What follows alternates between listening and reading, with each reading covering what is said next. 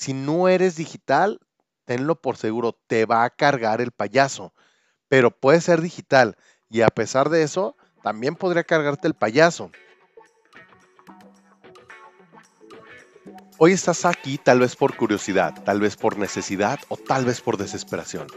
Necesito decirte que la digitalización es un nuevo paradigma, no lo puedes comprar, solo debes de vivirlo.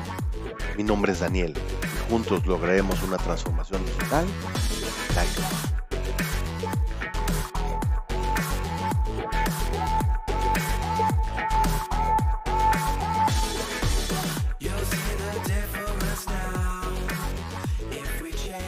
Bienvenido a la sesión número 10. Y recuerda lo que comentamos la sesión anterior. Es que si no eres digital te va a cargar el payaso. Eso tenlo por seguro. Pero también puede ser digital y a pesar de eso también podría cargarte el payaso. Hay muchos retos además de tener un mindset digital. Uno, por ejemplo, es el gobierno, que independientemente de la postura del gobierno actual anterior o futuro, ya sea del gobierno local o incluso a nivel país, es un reto. Sin embargo, no nos vamos a enfrascar mucho en eso porque el gobierno, sea el que sea, no es normalmente el reto más grande en una organización. Y te voy a decir cuál es la primera razón por la que fallan los negocios en un mundo digital. Y es porque no tienen los básicos de cualquier organización. Ahora, ¿cuáles son esos básicos? Te voy a decir, ya lo sabes, o si no, ya los has escuchado y aún no los has puesto mucha atención. O los tienes muy claros, pero siempre has postergado porque estás ocupado en la talacha. O tal vez los tienes muy bien polidos y eso hoy te permite tener el tiempo suficiente para además escuchar este podcast y hacer también la tarea hacia la transformación digital. Así que para los que no tienen bien pulido esto, este episodio es para ti. Vamos a recorrer estos básicos. Uno, tu plan de negocios. Este tiene varios puntos de quiebre y con uno que te falle pones a prueba la sobrevivencia de tu empresa. Hoy le vendes lo que puedas y esté a tu alcance a quien se deje. Y hoy abrazas la frase, te vendo lo que quieras, desde un limón hasta un camión. Ahora, ¿por qué pasa esto? Porque no tienes una propuesta de valor única, bien definida, que creas en ella tanto que estés dispuesta a morir con ella. Resumen, como no tienes una propuesta que te identifique, hoy dependes de la suerte para tener nuevos prospectos. Y cuando este nuevo prospecto llega y te solicita algo que tú no tienes, andas buscando como loco entre tus contactos a ver quién tiene un proveedor que venda eso, donde lógicamente como no eres experto, simplemente lo que quieres es ganarte un margen por la intermediación. Tu frase para identificar que sufres esa enfermedad es, no puedo y no voy a dejar ir esta venta. Oye, pero tú no vendes eso. Ya sé, pero es un cliente. Así que lo anterior te lleva a que no tienes aliados de negocio. Le compras al güey que tiene lo que ocupa tu prospecto, no importando si conoces algo de su reputación o su responsabilidad. Y, como consecuencia, tienes un problema de identidad. Le sumas no tener definido lo que vendes ni a quién le vendes, mucho menos quiénes son tus proveedores aliados para resolver un problema, una, una situación o simplemente hacer lo que debes hacer, ofrecer una solución a un tema particular. Ahora, eso lleva dos problemas adicionales. ¿Cómo enamoras a tu cliente? ¿Porque le solucionas todo? No, no, no, no, no, no, no, no, no. Así como tú, hay un millón de vendedores que intentan lograr lo mismo. Así que simplemente estás dándole pretextos para que te veten por tu mala experiencia, porque te tardaste mucho en entregar y porque simplemente no, no conocías bien tu producto. ¿Por qué pasa? Pues porque no especializas tus servicios. No hay algo que te diferencie de los demás. Así que el precio es tu mejor carta de presentación. Tu personal interno siempre estará en la búsqueda continua de soluciones porque siempre les traes nuevos productos que tienen que investigar cómo y para qué sirven y con esto pues son nuevos retos constantes todos los días. Sin embargo, como, es un, como estás vendiendo por precio, el margen que tienes limita tu rentabilidad que cada vez va en constante caída.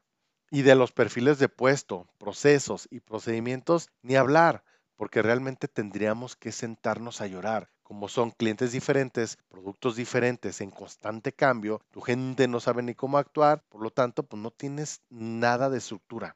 Ahora, dentro de tu plan de negocio, tu estructura financiera, ¿cómo está? Sin productos o servicios definidos, tienes dos premisas que son mandamientos. Depende del sapo la pedrada, pues dime cuánto le subo para no salirme de mercado. Sin bases y fundamentos sobre, sobre, tus ingresos futuros, no puedes crear una estrategia de crecimiento y desarrollo.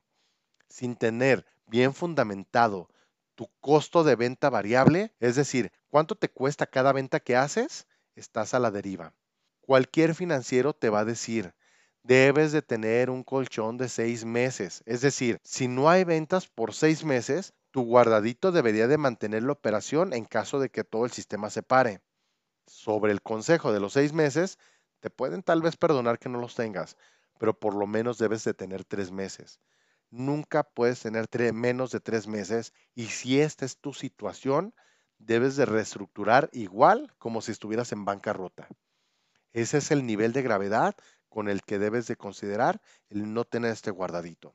Esto seguramente no es la primera vez que lo escuchas, lo has escuchado a lo largo de los años y siempre, siempre tu respuesta tal vez fue, pues es que siempre hay alguien a quien venderle.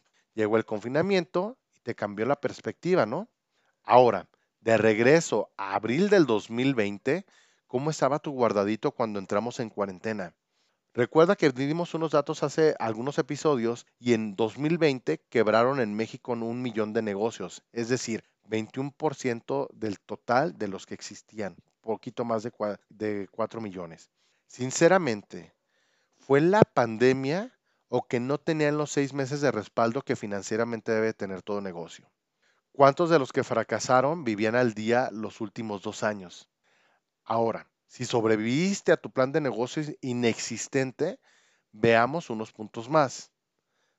Recuerda, el primero fue tu plan de negocios. Segundo, el CRM.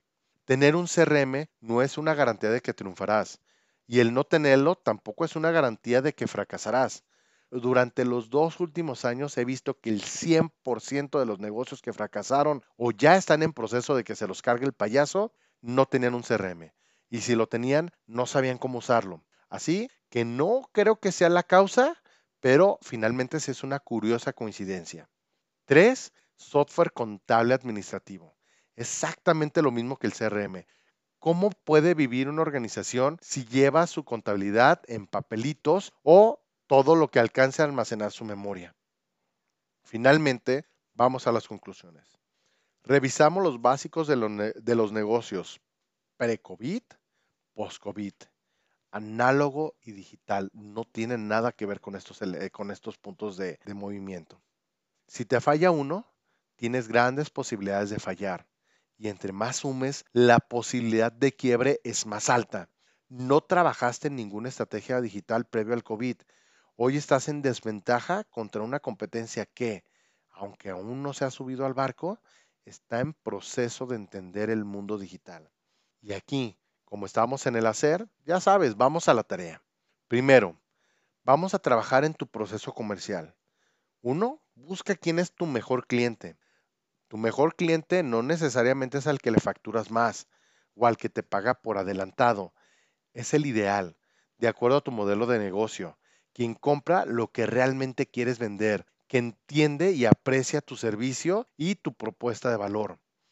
Dos, ya que tienes quién es el mejor cliente descrito, recorre la historia y haz una bitácora desde cómo él supo que tú existías hasta cuando le entregaste tu producto o servicio y sabes que él quedó feliz. Tres, si ya tienes un proceso comercial, revisa si empata la historia de este cliente con el proceso comercial pronto llegaremos el CRM. Así que esto es una probadita para que te vayas preparando de cómo trabajar un CRM.